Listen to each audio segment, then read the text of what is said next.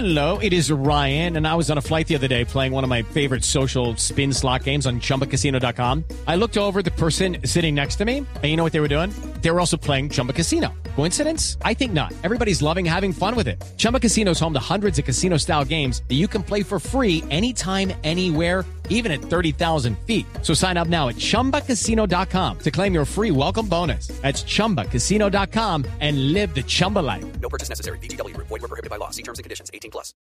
En Blue Radio, el análisis de los expertos. El martes pasado, Colombia y el mundo vieron una escena que seguramente pocos creyeron que fuera posible. La entrega de armas por parte de las FARC. Para algunos no daba confianza que no estuviese presente una cámara de televisión o hubiese fotografías durante este procedimiento porque ya se había entregado el 30% del armamento, según eh, ha confirmado Naciones Unidas, un total de 2.230 armas, fusiles, ametralladoras, lanzacohetes, hace unos días. El martes se completó, o entre martes y miércoles se completó otro 30%, es decir, otro tanto, otro tanto de 2.300 armas.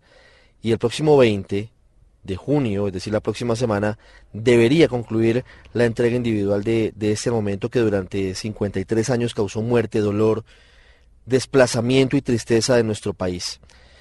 El acto central se realizó en La Elvira, en una de esas zonas lejanas, recónditas de Colombia, en Buenos Aires, en el norte del Cauca, una zona que históricamente tuvo la influencia de la guerrilla ante el abandono del Estado. Y allí se pudieron ver las imágenes de cómo Naciones Unidas recibió un porcentaje de esas armas, como lo hemos dicho, fusiles de asalto, lanzacohetes, lanzagranadas, balas, pistolas, todo eso que está hoy en un contenedor y no está en las calles y no debería volver a causar ningún dolor, ni muerte alguna, ni herida alguna entre los colombianos.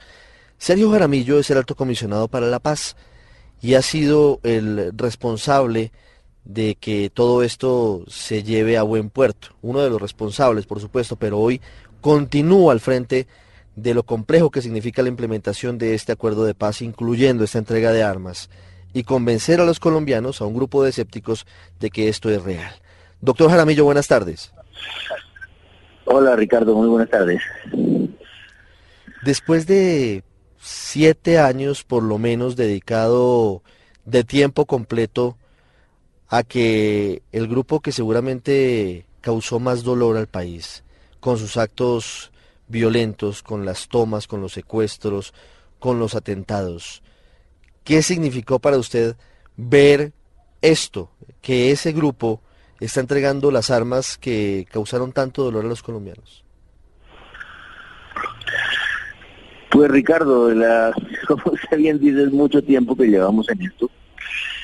Eh, no le niego que causa gran emoción no solamente ver las armas y en los contenedores, sino a mí personalmente lo que me emociona más eh, es ver a esos hombres y mujeres de las FARC en fila, como los vieron ustedes pasando a una mesa a recibir un certificado de dejación de armas de Naciones Unidas, firmar un acta de compromiso de que no las van a volver a empuñar y recibir la acreditación del gobierno, que significa que están pasando a la legalidad, están pasando a la vida civil es realmente la transformación de unas personas que están en una organización militar en ciudadanos colombianos.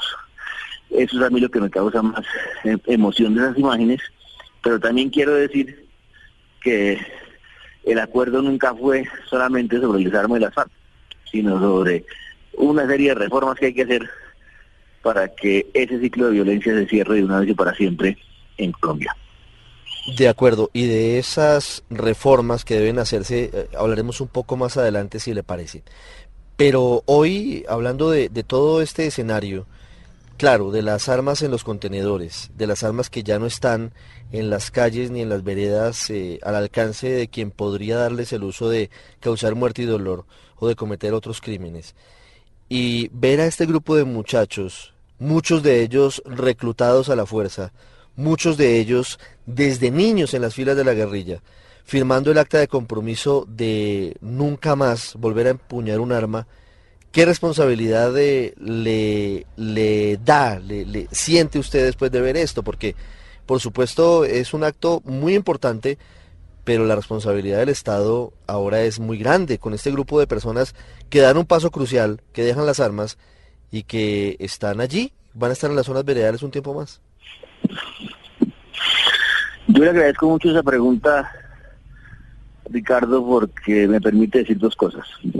En primer lugar, que el gobierno y el Estado colombiano en general tiene, tenemos una enorme responsabilidad, adquirimos una enorme responsabilidad con la firma del acuerdo final y ahora ante eh, este cumplimiento de las FARC. Nos toca a nosotros asegurar no solamente que se implemente el acuerdo en general, sino que las garantías que pactamos para las FARC se cumplen.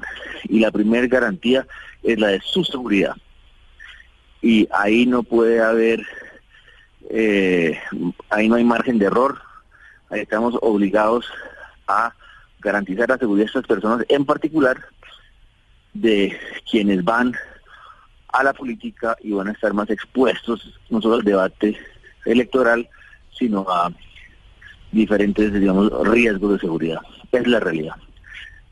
Pero en segundo lugar, creo que tenemos una responsabilidad también como ciudadanos como colombianos, de reconocer esta transformación de las FARC, eh, ojalá de aceptarla y de contribuir a un clima de tolerancia y de respeto.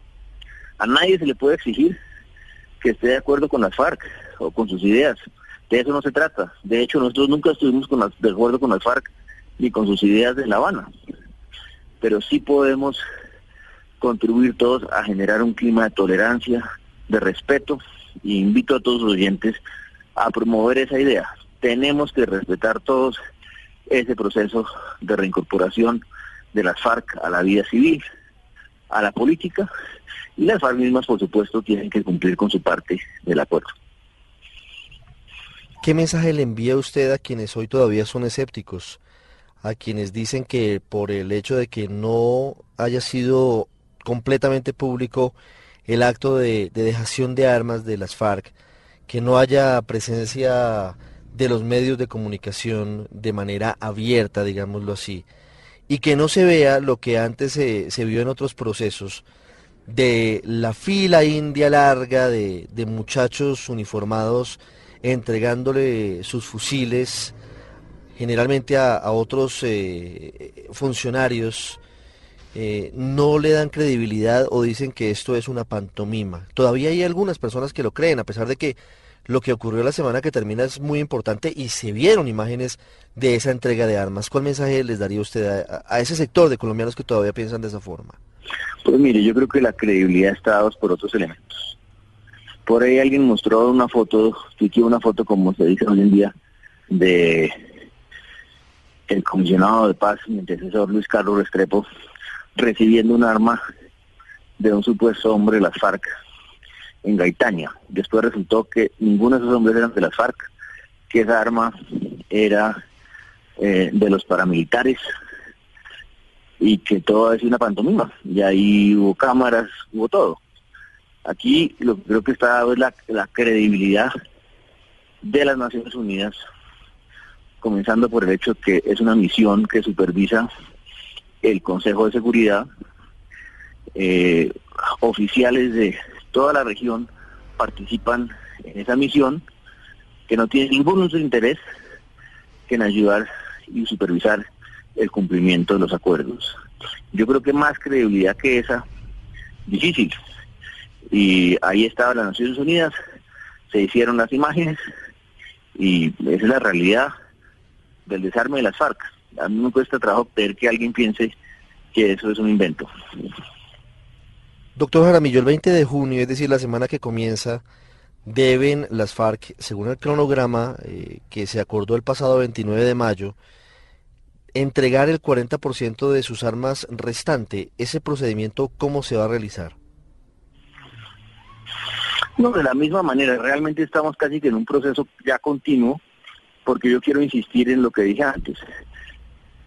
Aquí el asunto no solamente es almacenar armas, es hacer eh, el tránsito a la vida civil, a la legalidad, y eso lo hacemos de una manera muy ordenada. Ricardo, hemos hecho unos listados sobre la base de los listados que nos han entregado las FARC, muy juiciosos, revisamos nombre por nombre para que no se nos metan colados.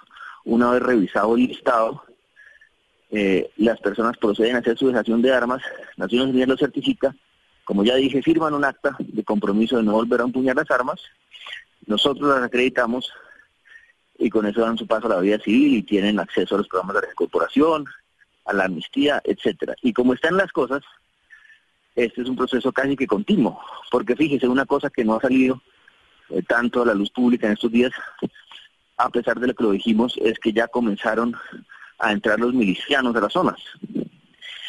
Eh, casi 3.000 milicianos, 2.800 milicianos están entrando a las zonas. Eso es lo que está pasando en Colombia hoy y creo que nos debería alegrar a todos.